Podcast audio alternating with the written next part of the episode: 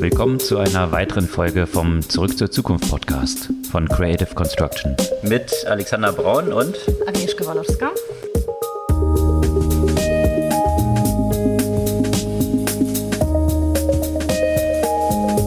Was gab es Neues letzte Woche? Ja, es geht ja alles so in eine ähnliche Richtung, in die es in den Wochen davor ging. Ne? Also an der Börse nach unten und äh, bei den Preisen nach oben. noch so ein paar andere Themen, ja genau. Äh, was auch natürlich einen starken Zusammenhang hat, da gab es interessante Zahlen von Walmart, also echter Massenmarkt in den USA die ja doch sehr desaströs ausgefallen sind und äh, dementsprechend auch der stärkste Verlust von Aktien, äh, Aktienwert dort, äh, eine Reihe von anderen Aspekten rund um diesen schnellen Wandel dort von Inflation zu Rezession, die wir jetzt so sehen und was das auch für das ganze Tech-Umfeld und die Bewertung dort bedeutet. Mhm. Und zwar dort mit einer doch massiven Downround bei Klarna. Ja, Down Downrounds und auch Layoffs ist ziemlich das Thema in der vergangenen Woche gewesen.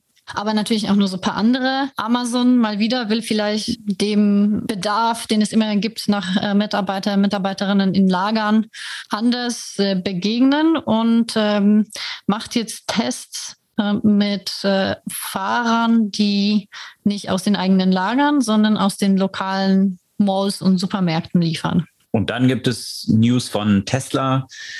Die sind aus dem SP 500 ESG-Index geflogen, also der Index, der demonstriert oder anzeigen soll, ob sich die Unternehmen eben an ökologische, soziale und Governance-Themen gut halten und was da so hintersteckt und die Gründe gewesen sein könnten. Ja, Apple äh, müsste sich doch mit dem Right to Repair an äh, die Environmental äh, Standards ja eigentlich gut halten. Auf jeden Fall haben sie dieses äh, Gesetz ja auch entsprechend umgesetzt bei sich. Wie das dann genau gelaufen ist, äh, da gibt es einen interessanten Bericht dazu, bei dem ich mehrmals laut lachen musste. Aber bei Apple gibt es noch weitere Themen. Und äh, zwar äh, ging es wieder die Gerüchteküche mit ihrem AR und VR-Headset los. Mhm.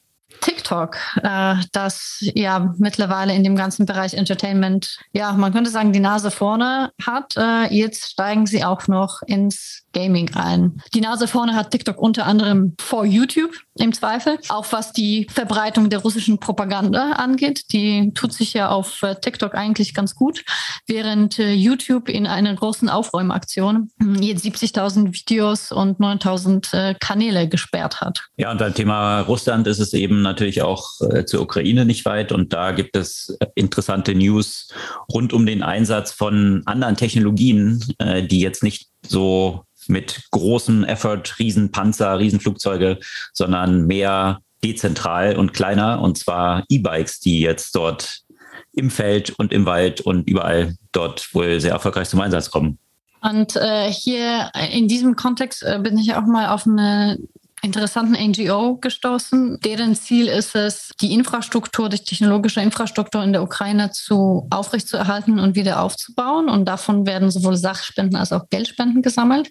Das heißt Keep Ukraine Connected. Äh, da äh, teilen wir auch den Link dazu. Vielleicht fühlt sich der eine oder die andere damit angesprochen und spendet dort ein bisschen. Ansonsten, äh, was ich eigentlich so gar nicht auf der, auf der Agenda hatte, ist eine große Ransomware-Attacke in Costa Rica, die ja quasi die Institutionen im Land lahmlegt. In diesem Kontext fragt man sich, welche Gefahren ja grundsätzlich gerade auch für kleinere Staaten von der Cybersecurity her drohen, äh, aber natürlich nicht nur für kleine. Und äh, da passt es eigentlich auch ganz gut, dass die Schweiz angekündigt hat, ein Bundesamt für Cybersicherheit zu etablieren. Ja, sowas gibt es eigentlich auch in Deutschland, aber ganz viel habe ich eigentlich davon auch äh, gar nicht gehört und welche Rolle das in diesem Kontext äh, spielt, äh, muss ich mich da nochmal besser rein, reinlesen, weil diese Institution spielt sicherlich heutzutage oder müsste in heutzutage eine große Rolle spielen. Das ist der Überblick über die Themen. Bevor wir im Detail jetzt einsteigen, nochmal kurz die Erinnerung. Ihr könnt unseren Podcast natürlich gerne abonnieren. Einfach auf den Folgen-Button eures Podcast-Players drücken und dann erhaltet ihr die neue Folge jede Woche ganz frisch Dienstagmorgens bei euch in dem Feed. Steigen wir in die Themen ein. Das war mal wieder eine turbulente Woche oder turbulent äh, würde ja eigentlich bedeuten, dass es in beide Richtungen geht, aber eigentlich äh, kann man sagen, zumindest was die Aktienmärkte angeht, ziemlicher Albtraum, was sich dort äh, aktuell so abspielt. Und naja, so Turbulenzen können ja auch dazu führen, dass ein Absturz kommt, ne? Ja, auf jeden Fall sieht so aus, dass äh, tatsächlich jetzt die längste Verlustanreihung, also ich glaube acht Wochen sind es jetzt, äh, die es im Dow Jones je gegeben hat äh, oder seit äh, 1923 zumindest gegeben hat. Äh, so lange muss man schon zurückgehen, um äh, vergleichbare Verlustwochen, die sich jetzt hier aneinander gereiht zu haben, äh, zu finden. Und das hat äh, eine ganze Reihe von Gründen natürlich. Wir hatten diese riesige Geldschwemme äh, in der Lockdown-Zeit. Zentralbank oder Zentralbanken, die sehr langsam reagiert haben, weil man dachte erstmal Inflation sei nur transitory, bis man dann festgestellt hat, ach nee, doch nicht.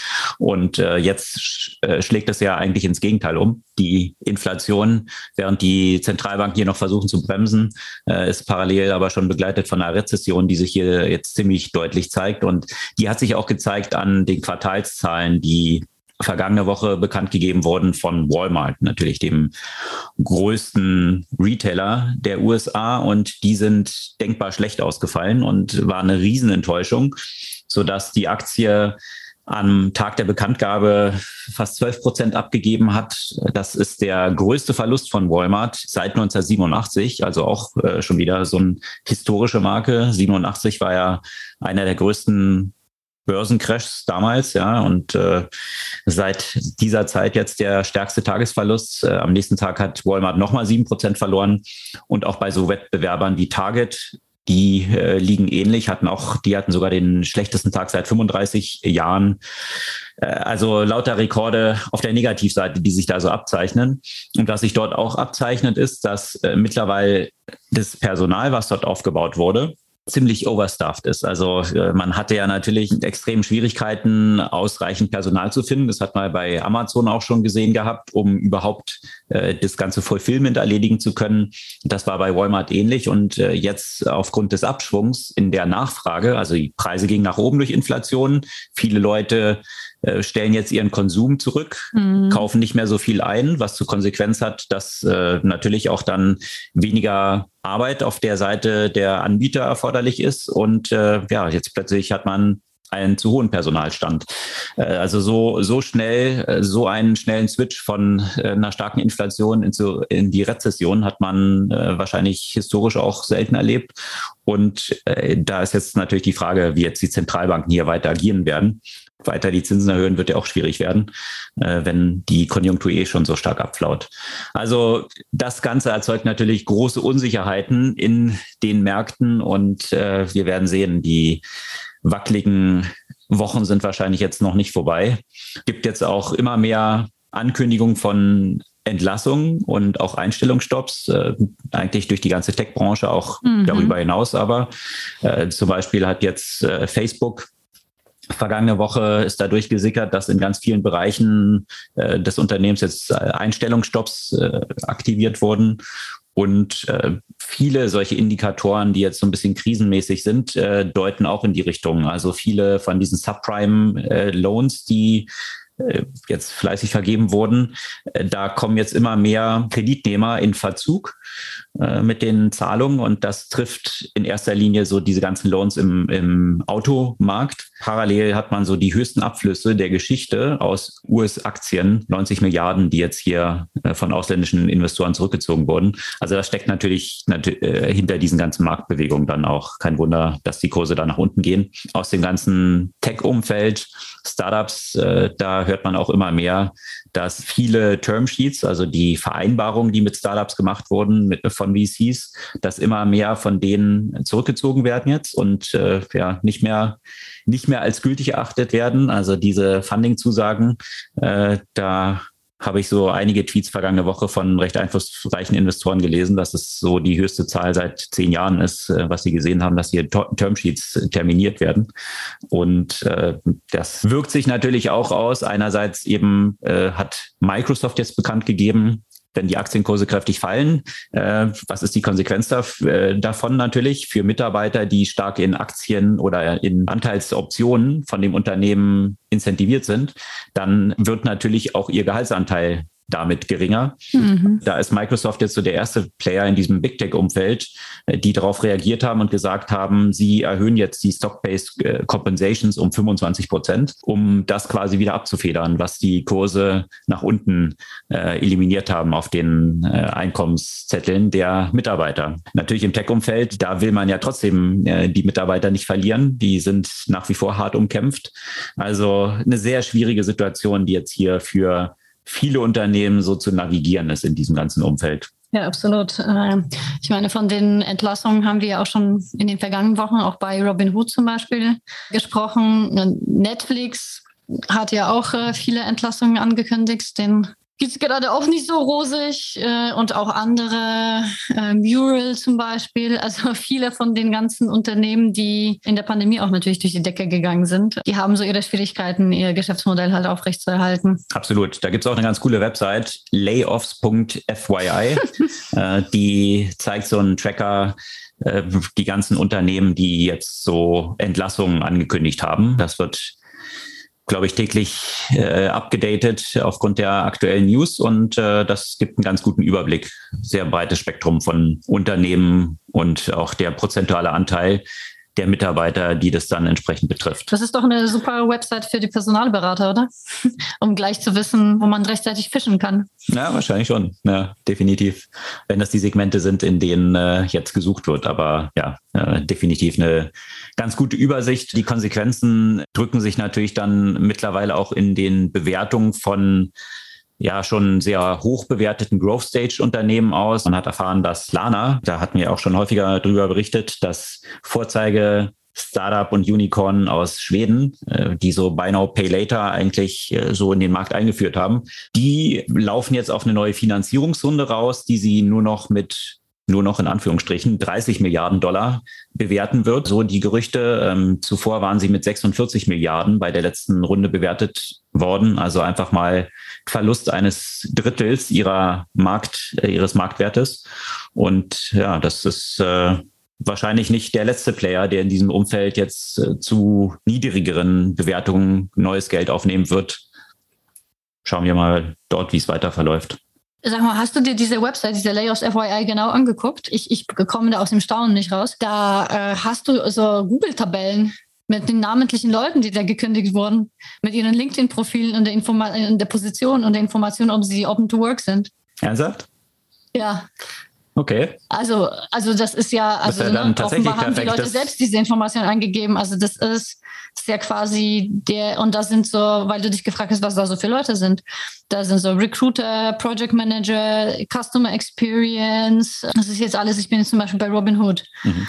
Customer Safety and Privacy, AML Analyst. Also ganz buntes Spektrum. Also von daher, das, was du gesagt hast, äh, kann man dort wirklich äh, bis im Detail dann runterbrechen, wer dort auf dem Markt verfügbar wird. Also wie du gerade gesagt hattest, also alle Outplacement oder Hiring, oh. Headhunter, äh, wahrscheinlich ein gutes, gutes Tool für Sie. Auf jeden Fall, da muss man die spart man sich ja selbst die Recherche. Ja, also äh, letztendlich eben in, in diesem ganzen Umfeld recht turbulente Entwicklung und was ich auch interessant fand, äh, eine witzige Grafik, die vergangene Woche mir untergekommen ist, und zwar der Rolex-Preisindex. Und äh, der hatte sich natürlich in, in diesen Boomzeiten, wo Geld Unmengen verfügbar war, so entwickelt, dass äh, man, glaube ich, Wartezeiten jetzt mittlerweile von Jahren hatte, um eine neue Rolex zu bekommen. Äh, erstmalig fallen jetzt die Rolex-Preise. Also wenn das kein Indikator dafür ist, dass äh, sich hier das Sentiment gedreht hat und das Geld jetzt äh, zusammengehalten wird, dann weiß ich auch nicht, was es noch sein sollte. Mist, weiß ich auch nicht, ob ich jetzt meine Rolex kaufen sollte. Tja, kannst, kannst du noch warten. Jetzt äh, scheinen die Preise wieder nach unten zu gehen. Von daher. Hm. Ich glaube, es ist nicht so ganz mein Bereich. Ja, war ja ein super besseres Investment wahrscheinlich in der letzten ich Zeit weiß, als ja. äh, sämtliche anderen mhm. Themen, so von Krypto bis äh, Aktien und Co. Aber naja, wir werden es weiter verfolgen und äh, natürlich auch verfolgen, wie sich das auf die Bewertungen auswirkt. Äh, Klarna hat man ja gerade schon erwähnt, das äh, ist jetzt wahrscheinlich auch nicht ganz überraschend. Da hatten wir ja auch schon ein paar Mal darauf spekuliert, dass es wahrscheinlich einen Download dort geben wird. Äh, zwischen den Zeilen kann man aber auch rauslesen, dass auch solche Player wie Stripe und äh, andere sehr hoch bewertete in der Bewertung der Investoren schon runtergestuft wurden. Also von daher wird sicherlich noch ein paar schmerzhafte Monate geben für die Softbanks, Masayoshi Sun und äh, Tiger Globals dieser Welt, die natürlich äh, in der letzten Zeit auch diese Bewertungen kräftig mit angetrieben haben. Mit dem Thema haben alle zu kämpfen, äh, auch wenn es äh, sicherlich so äh, Unternehmen wie Amazon jetzt nicht daran hindert, das weiterzumachen, was die eigentlich so machen. Die weiter ihre Innovationsmöglichkeiten in dem Logistikbereich und äh, ein neuer Bericht, äh, der, der rauskam, ist, wie sie diese Same-Day und äh, Two-Day-Delivery äh, nochmal äh, besser ausliefern können. Und da hieß es, dass es Pilotprogramme gibt ähm, mit den Fahrern, die eben nicht aus Amazon Lagern liefern, sondern aus eben Malls, also aus, aus Einkaufszentren. Äh, da würde mich äh, interessieren, wie genau das eigentlich stattfindet, das temporär ist oder ob das, ob das eher so ein Aspekt ist, um zu sagen, okay, wenn wir, äh, wenn das einfach schneller geht, äh, fährt er in den Mall und kauft das zum Retailpreis und bringt es zum Kunden oder wie kann man sich das vorstellen? Oder nutzen. Hört sich so ein bisschen, hört sich so ein bisschen nach äh, dem Kopieren des Modells von Instacart an. Ja, also genau. Äh, die, die haben ja genau dann wiederum Partnerschaften mit Retailern, wo sie aus deren Geschäften dann die Sachen liefern. Äh, Instacart ist ja auch äh, kräftig im Sinkflug, stimmt, was die Bewertung ja. angeht. Also ich weiß nicht, äh, da springt jetzt Amazon auf. Äh, ja, interesting. Aber auf jeden Fall, also ich, ich kann mir das aus zwei Perspektiven natürlich äh, vorstellen. So einmal, um wirklich so, also, also ich meine, klar, Instacart äh, hat jetzt gerade Troubles, aber Amazon ist ja immer noch in der Position, dass sie sich dieses Modell, sagen wir mal, als Subventionsbusiness vorstellen kann, einfach um ihre Versprechen einzuhalten. Ne? Das heißt, äh, wenn, wenn keine andere Möglichkeit zum Beispiel besteht, dass das dann wirklich aus dem Mall tatsächlich geliefert wird an den Kunden. Auf der anderen Seite, ja, es ist halt so die Frage, je nachdem, wie das funktioniert, ähm, kann es bei bestimmten Gütern äh, vielleicht trotzdem sinnvoller sein, äh, als diese am Lager, auf dem Lager vorzuhalten. Äh, da die Kalkulation, dieses Mischmodell, das würde mich eigentlich äh, interessieren, wie das, wie das genau eigentlich zu funktionieren hat. Es ist aber eben bisher nur ein Pilot. Man weiß auch nicht mal genau, wo das stattfindet und die Details sind auch noch nicht bekannt. Lager vorhalten ist ja ein Thema, aber äh, aufgrund der Lieferketten, äh, das andere Thema könnte auch sein, vielleicht auch gar nicht im Lager genau. haben und damit auf einen Bestand zugreifen können, der so nicht verfügbar ist und äh, ja, könnte ja dann in beide Richtungen so ein bisschen wie ein Überlaufgefäß sein, äh, das, das damit dann abzufedern. Ja. Auf jeden Fall bin ich, bin ich äh, gespannt, wie die Ergebnisse äh, von dem Piloten sind und äh, ob das zu einer üblichen Praxis wird. Ja, äh, ansonsten in dem Umfeld von Big Techs und äh, Tesla kann man ja durchaus aufgrund der Bewertung, die sie zumindest zwischenzeitlich erzielt hatten, die hat sich jetzt auch schon fast halbiert äh, in der letzten Zeit wieder. Äh, da gab es ja viele Themen, die dort einen Einfluss darauf gehabt haben könnten. Also von der angekündigten und jetzt wieder abgeblasenen Twitter-Übernahme, die jetzt dann doch wieder stattfinden soll und hin und her. Also das übliche äh, Musk-Theater, was dort äh, nach wie vor noch läuft äh, und jetzt anscheinend darauf hinauszulaufen scheint, dass Twitter jetzt den Spieß umgedreht hat und gesagt hat, nö, nö, also sie halten an äh, diesem Übernahmeangebot fest. Äh, Musk will ja da anscheinend äh, jetzt günstigere Preise dafür haben, weil er ganz überraschend festgestellt hat, äh, dass doch mehr Fake-Accounts bei Twitter existieren, als er gedacht hätte. Wobei das ja eigentlich der Grund war, weswegen er es kaufen wollte, weil so viele Fake-Accounts äh, existieren, die er reduzieren wollte. Naja, ich egal. Ich weigere ähm, mich einfach, um mich weiterhin mit diesem Theater zu beschäftigen. Ja, das ist einfach so, äh, so lächerlich. Also nicht mein Zirkus, nicht meine Affen. So. Ja. ja, aber abgesehen davon äh, gibt es noch einen Zirkus, der sich jetzt um Tesla nämlich entwickelt hat, äh, der äh, darauf basiert, dass äh, S&P 500, also da gibt es einen ESG-Index, also eine Listung von Unternehmen, die bezüglich E, also Ecological, Social, 4S und G, Governmental oder Governance-Themen eines Unternehmens bestimmte Kriterien erfüllen müssen, um in diesem Index aufzutauchen. Und äh, da ist äh, Tesla jetzt rausgeflogen und äh, das äh, hat natürlich ja, äh, einerseits natürlich bei, für Empörung bei Elon Musk gesorgt, der äh, dann getwittert hat, dass äh, der ESG die, oder ESG-Metriken sowieso The Devil's Incarnate sind. Ähm, das ist genauso wieder, ne? Das ist ja wieder wie mit dem nicht reinkommen in den Berg rein. Und da wollte er eh nicht rein. So ist es jetzt mit der ESG. Genau. Äh, der will da eh nicht rein, wenn er rausgeschmissen wird. Genau, weil es ja eh Quatsch ist. Ähm, natürlich kann man darüber diskutieren, äh, welche Kriterien und wie das dann auch gemessen wird und hin und her, aber ja, es ist äh, schon ein bisschen amüsant zu sehen. Und der Hintergrund, äh, so die Begründung, äh, weswegen Tesla dort rausgeflogen ist, ist, dass sie wohl keine tatsächliche Low-Carbon-Strategy mhm. haben. Also äh, das äh, wird angekreidet. Und Codes of Business Conduct. Äh, ja, da wurde okay, darauf verwiesen. genau, wie äh, Mitarbeiter bei Tesla so ah, behandelt werden. Und okay. da wird natürlich dann so verwiesen auf äh, ja auch Gerichtsverfahren, die dann da liefen von Person of Colors, die eben geklagt hatten gegen Tesla wegen äh, Diskriminierung. Und äh, da kam es dann auch zu einer dreistelligen Millioneneinigung, äh, was Compensations dort angeht. Also äh, man weiß natürlich immer nicht genau, was vorgefallen ist, aber äh, Elon Musk hat ja auch äh, fest angekündigt, dass er keine Gerichtsverfahren, äh, wo Tesla nicht im Unrecht ist, mit einer Vereinbarung enden würde. Mhm. Das äh, war gerade vergangene Woche nochmal, also kann man seine Schlüsse daraus ziehen. Also das sind vor allem die Gründe, die jetzt angegeben wurden, äh, weswegen Tesla aus diesem Index geflogen ist. Mhm. Und äh, das hat natürlich, weil wir jetzt gerade auch von der Entwicklung des Aktienkurses von Tesla ja gesprochen haben, natürlich auch durchaus Konsequenzen, weil äh, Fonds und äh, ETFs, die dann aufgelegt werden, die jetzt eben den ESG-Index abbilden, dann natürlich nicht mehr in Tesla investieren können. Mhm. Und äh, das wirkt sich dann natürlich auch auf die Kursentwicklung aus.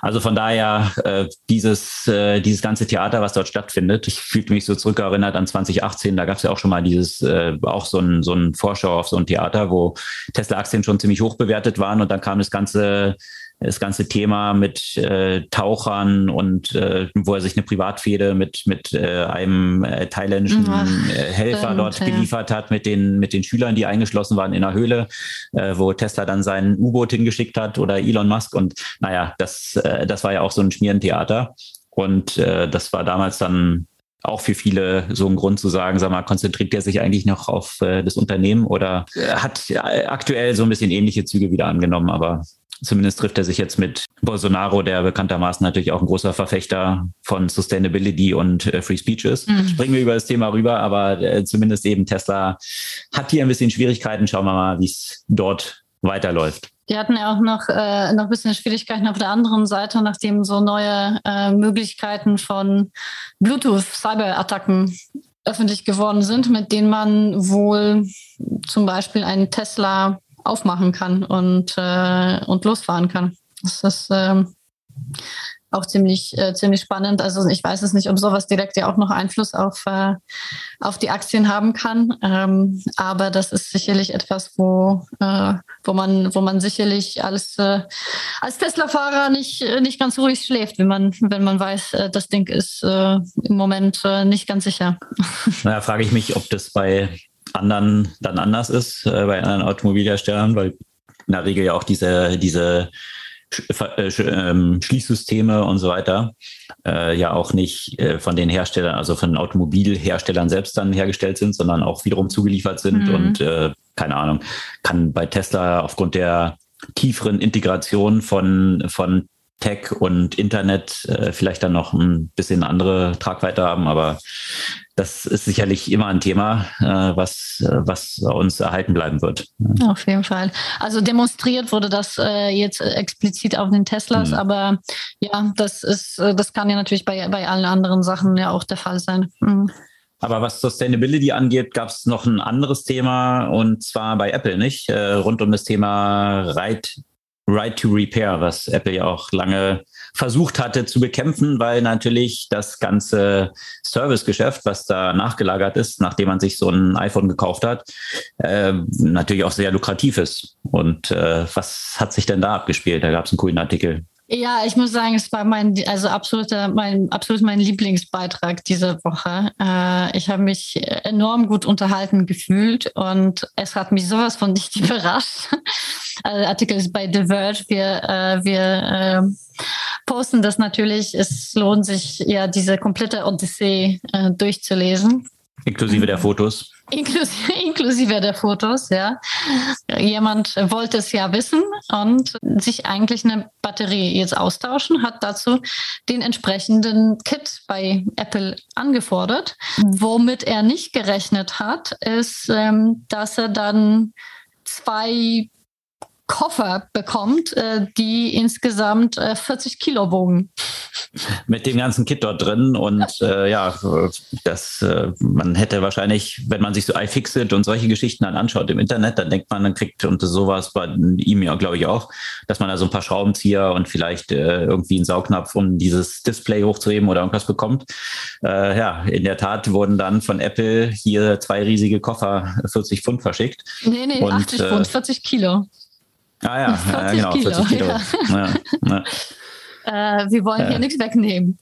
Und mhm. äh, ich meine, für so, also ich, ich meine, ich fand das durchaus unterhaltsam. Ich würde mir das am liebsten auch äh, bestellen. Wobei, äh, da muss ich erstmal umziehen, weil diese 40 Kilo jetzt in meine äh, sechste Etage ohne Aufzug habe ich jetzt keinen Bock zu schleppen.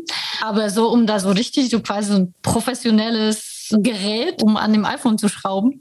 Das äh, finde ich schon ganz schön spacig, aber ist ja nicht die Idee, äh, dass äh, die Nerds sich daran austoben, sondern eigentlich die Idee beim Right Repair ist es, dass äh, jeder sich dieses Ding austauschen kann. Und äh, da würde ich sagen, 99 Prozent äh, hört in dem Moment auf, in dem sie diese zwei Koffer sehen, wahrscheinlich. Was wahrscheinlich äh, man so der Strategie von Apple in der letzten Zeit gefolgt ist, äh, sicherlich auch die Intention der ganzen Geschichte Absolut. ist. Und äh, wir hatten ja auch schon davon berichtet, äh, Apple steht ja aus verschiedenen Gründen da am Pranger, Antitrust-Themen rund um App Store und Payment. Äh, und äh, da sind sie jetzt ja auch in Belgien war das, glaube ich, gezwungen worden oder Niederlanden, äh, für Dating-Apps zumindest die Zahlungen über alternative Wege zu eröffnen. Und äh, an diesen Buchstaben des richterlichen Urteils oder Gesetzes hat sich dann Apple auch gehalten und äh, ermöglicht es jetzt. Aber der Punkt ist der, sie verlangen dann, auch wenn die Zahlung außerhalb des App Stores stattfindet,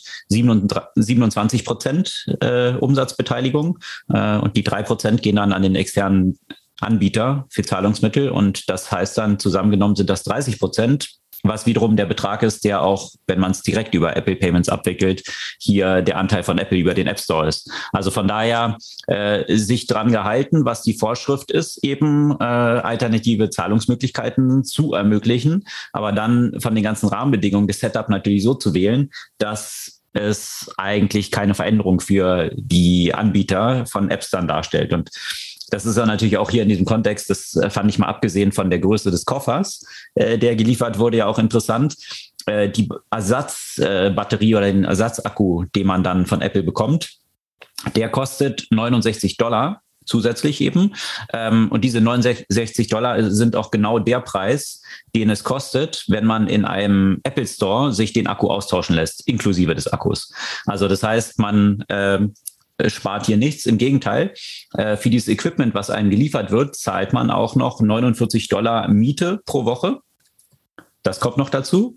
Und muss auf seiner Kreditkarte einen Betrag von 1200 Dollar äh, reservieren. Für den Fall, dass ähm, was kaputt geht. Exakt. Äh, also von daher, äh, das ganze Setup ist äh, ähnlich wie mit diesen Payments am App Store vorbei, natürlich so prohibitiv aufgesetzt, dass es de facto niemand nutzen wird. Äh, und äh, das ist natürlich schon ein, interessanter Umgang von Apple mit Gesetzen, dass sie natürlich sich genau an diesen Buchstaben halten, aber dann die ganzen Rahmenbedingungen natürlich so setzen, äh, dass äh, die Nutzung gleich null sein wird. Ein, ein, ein geiles Detail, was, wo ich dann ja auch nur noch Kopfschütteln konnte, ist, wie du gesagt hast, du bestellst, also du bestellst ja alles bei Apple, du zahlst ja auch für diese Batterie, die eine Apple-autorisierte Batterie ist, ne?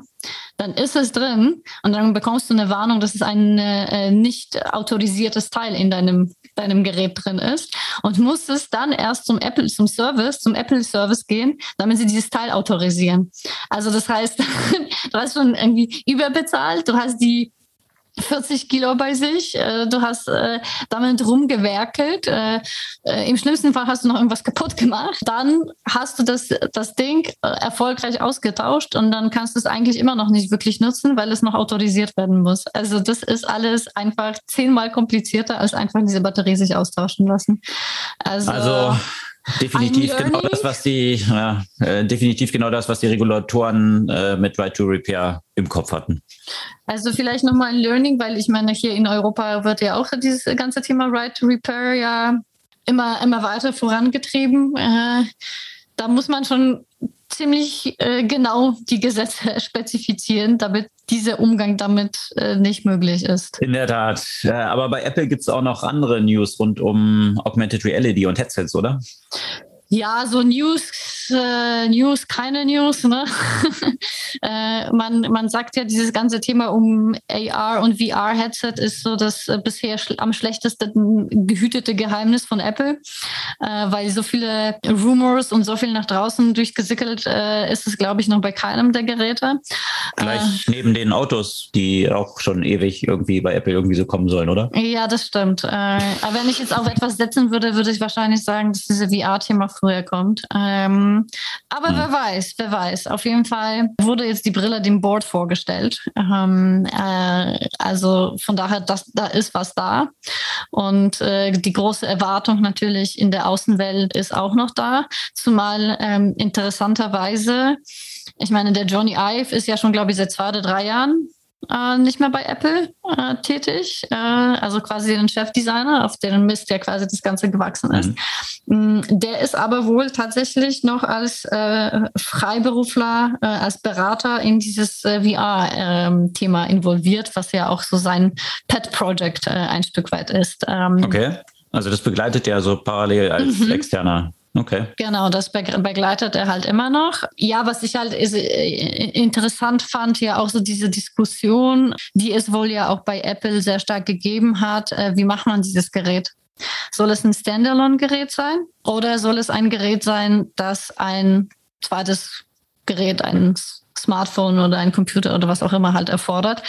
Ähm, beides hat so ihre Vor-, Vor und Nachteile. Ich werde da jetzt nicht in die technischen Details halt reingehen, aber wenn man sich dann entschieden hat, in eine Richtung zu gehen, ist es dann natürlich nicht so einfach, in die andere zu switchen, weil äh, die ganzen Teile, äh, Tipps etc. Äh, natürlich andere Anforderungen haben, wenn es ein Standalone-Gerät ist, versus wenn es ein Gerät ist, das, äh, ähm, das sich eines anderen Geräts bedient. Ähm, und auch wohl bei Apple sind die Meinungen sehr gemischt dazu, was es eigentlich sein sollte. Apple hat sich ja äh, wohl ja für dieses Standalone äh, entschieden.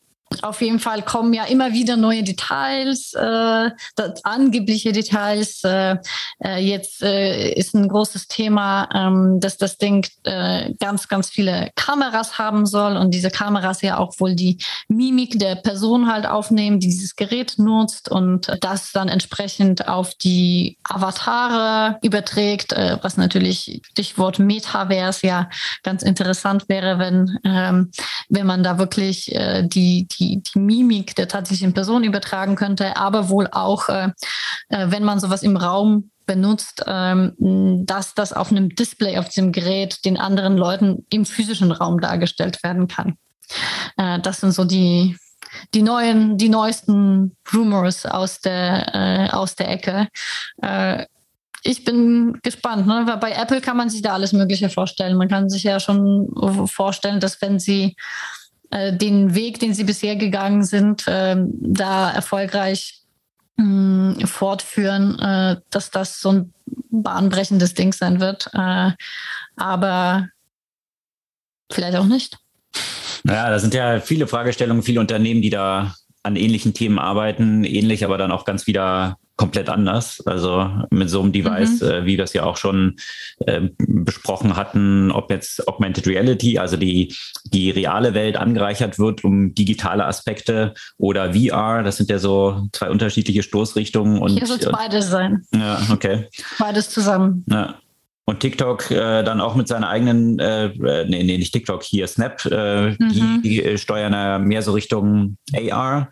Und äh, Google natürlich auch äh, viel, da hatten wir auch vergangene Woche von berichtet, die Anreicherung von Apps oder Maps um viele solcher Themen. Also das ist auch ganz interessant zu sehen und natürlich dann Meta, ex-Facebook, die da unterwegs sind. Da gab es auch so einen Seitenhieb von äh, dem Amazon Head of Devices, äh, der mhm. äh, vergangene Woche gesagt hat, dass er nicht an dieses Metaverse glaubt, was äh, Mark Zuckerberg sich da vorstellt, was äh, darauf abzielt, Leute aus der realen Welt in eine virtuelle Welt zu transferieren, sondern äh, eben eher eher daran glaubt, die reale Welt, also Leute mit dem Kopf nach oben in der realen Welt anzureichern. Also mehr diese AR-Perspektive als dieses VR, was äh, mehr so die Stoßrichtung von Facebook hier zu sein scheint. Ja. Also auf jeden Fall, sämtliche Big Tech-Player sind hier fleißig dran, ihre Visionen von Anreicherung von Visionen und Welten, äh, ob virtuell oder real, voranzutreiben und hier auch äh, natürlich eigene Hardware dann zu entwickeln. Kann man gespannt sein, was die Iterationen dann sein werden und welche Sachen äh, sich dann durchsetzen. Ja, aber weil du ja äh, quasi als äh, Versprecher ein TikTok erwähnt hast, äh, also es würde mich, da frage ich mich, wann kommt sowas eigentlich von, von TikTok und ob, weil ähm, die sind ja schon mittlerweile so die Plattform äh, für eine ja, so eine große Menge von, von gerade jungen Menschen, für die ja äh, schon längst äh, Facebook äh, passé ist und äh, äh, die anderen sozialen Medien äh, womöglich auch, ob es dort irgendwelche Hardware Versuche äh, geben wird, weil im Moment ist es noch so ein bisschen mit denen wie mit Facebook, ne? dass äh, die zwar ähm, so eine äh, große Plattform sind und so ein großes soziales Medium, aber denen fehlt diese dieses Ökosystem, äh, wie zum Beispiel bei Apple oder bei Google. Da frage ich mich, wie, wie TikTok da vorangehen wird. Äh, auf jeden Fall mhm. arbeiten sie ja auch fleißig an der Erweiterung deren Angebots. Und äh, zwar gibt es jetzt im Moment in Vietnam äh, Pilotprojekte, beiden Online-Spielen. Äh, ist natürlich äh, nicht weit, äh, nicht weit entfernt und nicht sehr überraschend, dass sie natürlich von, von dem, was sie, womit sie jetzt unterwegs äh, äh, sind, äh, in Richtung Spiele übergehen. Ähm, und geht ja auch in die Richtung, in dem viele von den Unternehmen, die sich im Streaming-Segment ja aufhalten, auch gehen, äh, dieses Streaming-Angebot äh, möglichst breit gefächert äh, für eine bestimmte Zielgruppe äh, abzubilden. Also von daher auf jeden Fall ein, ein logischer Schritt äh, dort. Mhm. Und parallel bauen sie ja kräftig ihr Werbegeschäft auch auf, um hier die Einnahmen Klar. weiter nach oben zu treiben. Und hier auch, äh, wir haben ja auch vergangene Woche, glaube ich, angekündigt, äh, so äh, spezielle Funktionalitäten für Influencer, äh, die sie dann auch unterstützen. Also das, was Facebook mit Instagram so gemacht hat, äh, hier ein Ökosystem zu schaffen, äh, da läuft ja Instagram mittlerweile TikTok hinterher. Und äh, mhm. wenn man jetzt so durch Instagram durchscrollt, äh, da hat sich ja auch so vom, vom Design äh, und auch von den Inhalten in der letzten Zeit äh, natürlich eine ganze Menge geändert. Ne? Dass es viel stärker jetzt auch so Bewegtbild basiert ist. Also, dass es mal eine Foto-App war, in Anführungsstrichen, das äh, gehört auch schon länger der Vergangenheit an, weil eigentlich mein ganzer Stream, wenn ich da jetzt so durchscrolle, einfach eigentlich auch nur noch eine, Aneinanderreihung von Videos ist und äh, die Instagram immer stärker äh, versucht, sich Richtung TikTok zu entwickeln. Ja, ich habe das Gefühl, das ist so die, äh, das ist jetzt so das TikTok für die Alten, die nicht TikTok nutzen, geworden. Und schon voll durchmonetarisiert, weil äh, diese ganzen mhm. Videos, die angezeigt werden, eigentlich hauptsächlich irgendwelche gesponserten Videos wiederum sind. Also von daher äh, der alten und bezahlten sozusagen äh, Contents, äh, so zumindest in meinem Stream. Also keine Ahnung, ob das bei dir anders aussieht, aber. Ja, jetzt nicht nur, aber diese ganze Video-Content, also eigentlich fand ich Instagram ja auch wegen den Fotos auch eigentlich auch ganz interessant, aber das ist eben, das Thema ist ja passé offenbar. Aber die, diesen ganzen äh, dauerhaften Videostream und, und ich weiß es nicht, in meinem Feed gibt es so viele Leute, die irgendwie so lustige Musikvideos die ganze Zeit machen. Ich habe ja eigentlich überhaupt keinen Bock, irgendwie den Ton dabei den Ding halt anzumachen. Ich meine, was, wie machen das die Leute die ganze Zeit mit dem Ton irgendwie da drin zu sitzen? Das ist ja Wahnsinn. Mhm, ich glaube, ich werde alt. Mhm. Da können wir jetzt ja mal so eine ganz reduzierte Foto-App launchen. Jetzt wo genau.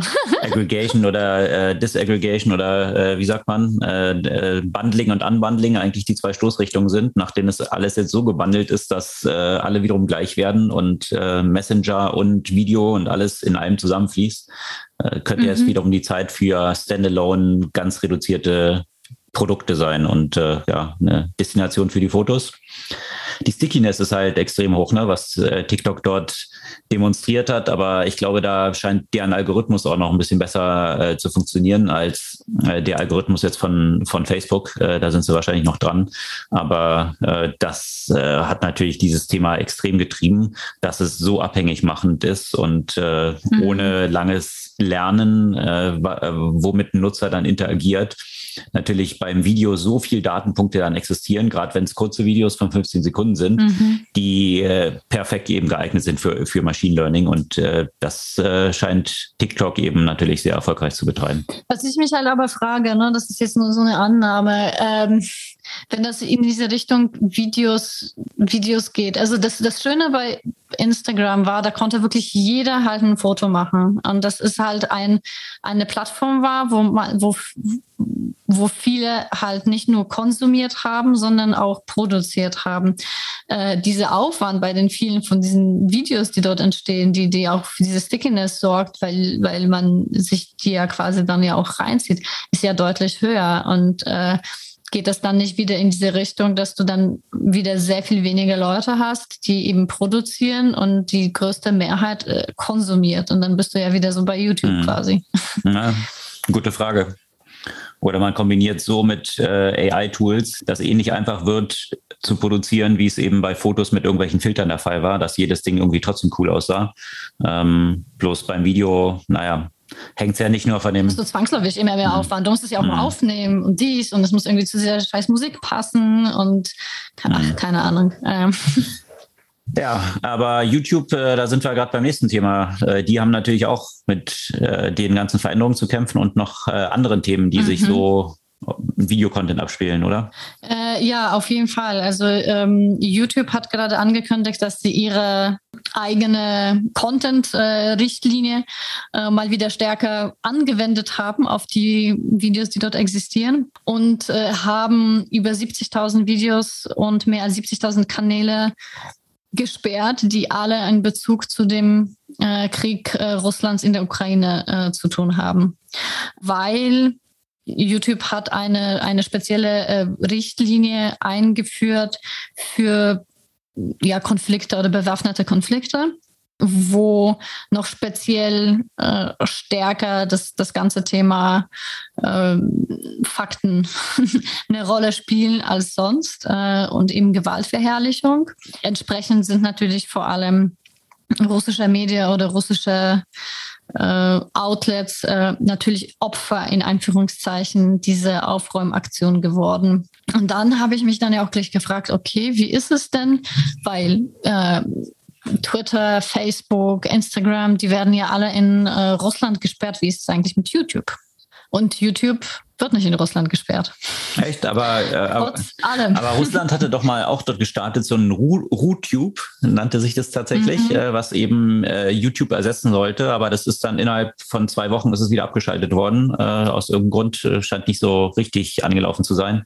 Keine Ahnung. Genau.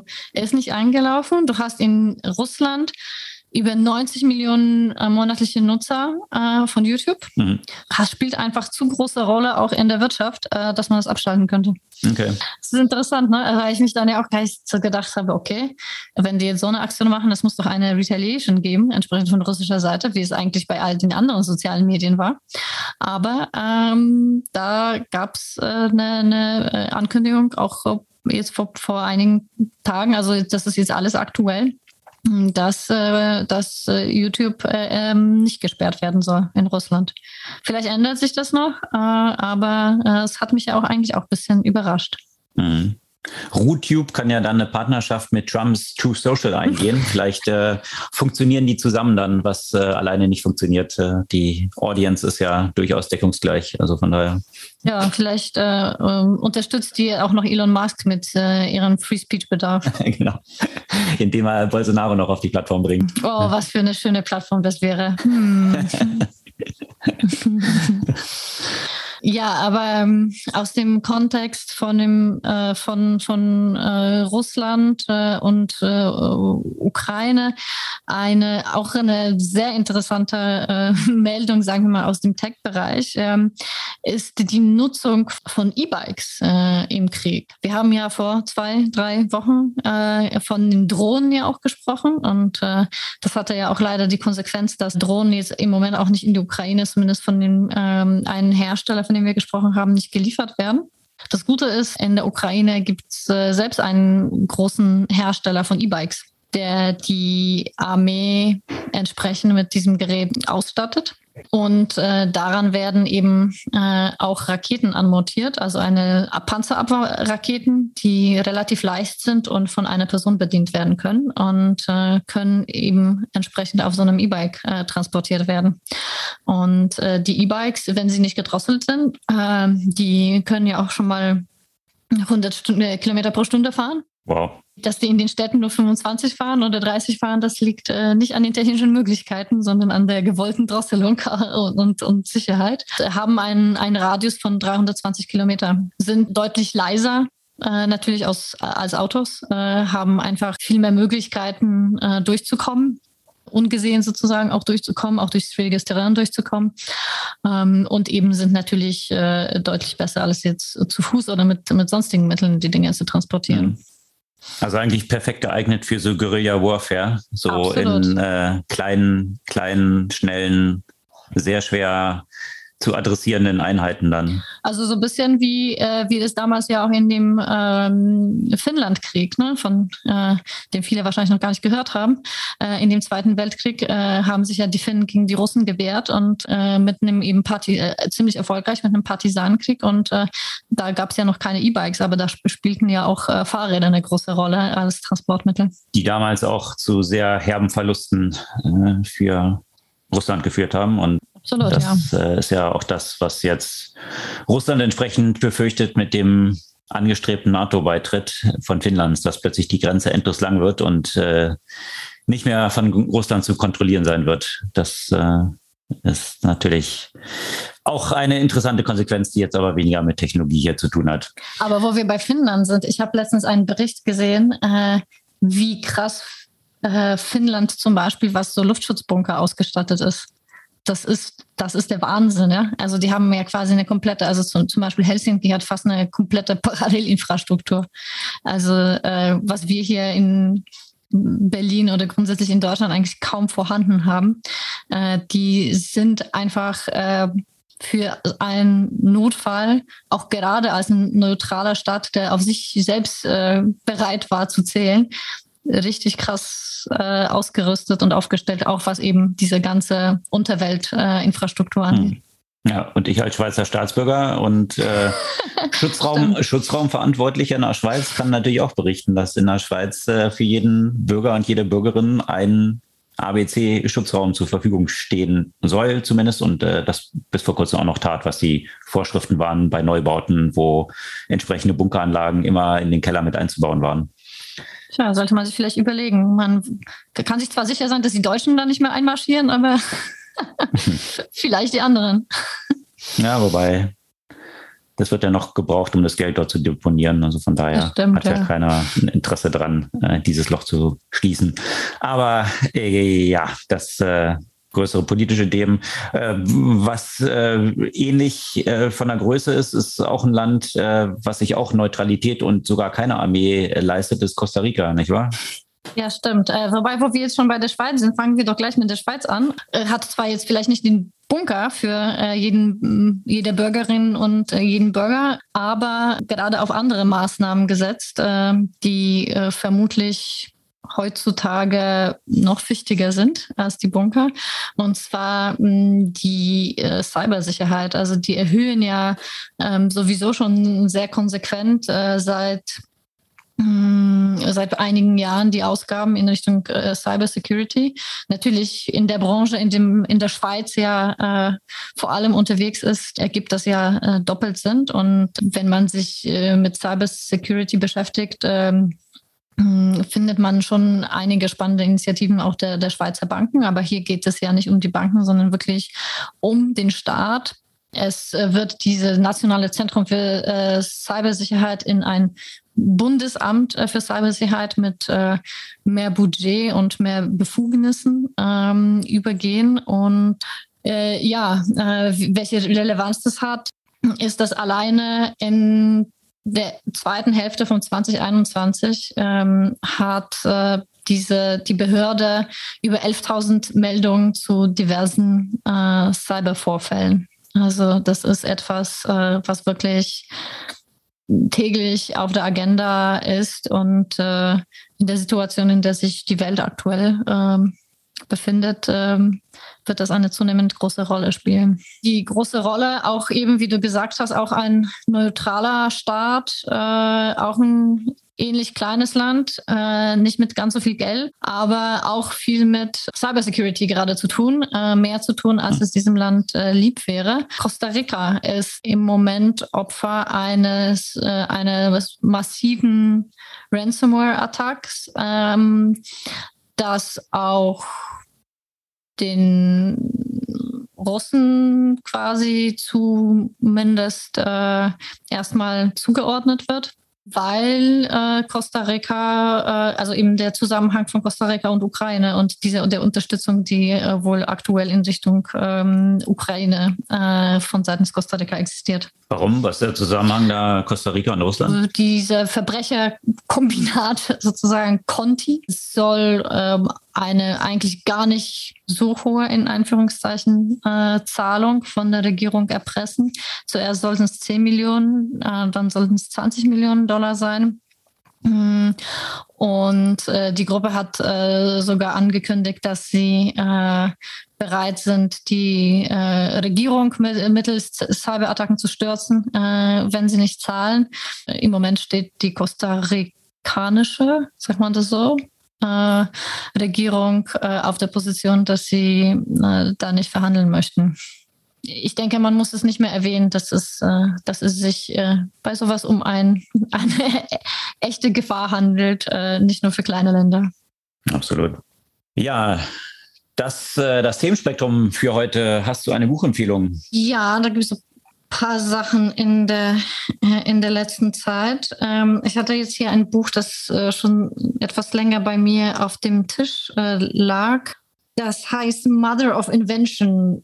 How Good Ideas Get Ignored in an Economy Built for Men von Catherine Marsal es gibt ja sehr paar wirklich äh, spannende Beispiele von eben Innovationen, äh, die sehr, sehr, sehr viel später zum Markt äh, kamen, weil die eben nicht den Vorstellungen von männlichen Konsumenten entsprachen. Alle voran das Thema Elektroauto.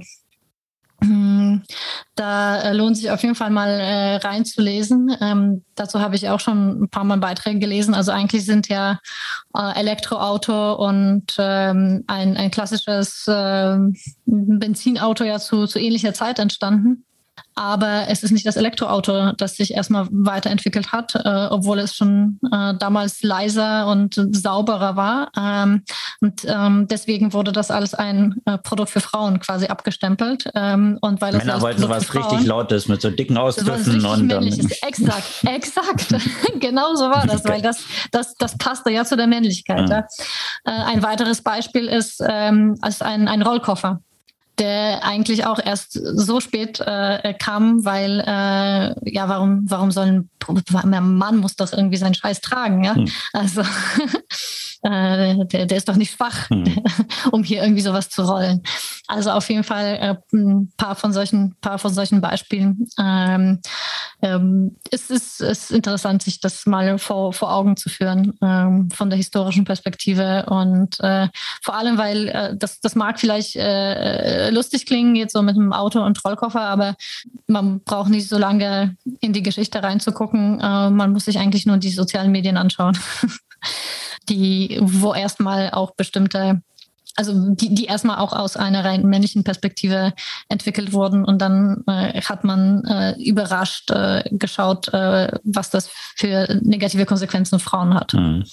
Ja, wahrscheinlich, weil häufig die Entwickler selbst auch eben Männer sind, jetzt mal abgesehen davon, von ja. der Zielgruppe, die, äh, die adressiert sind.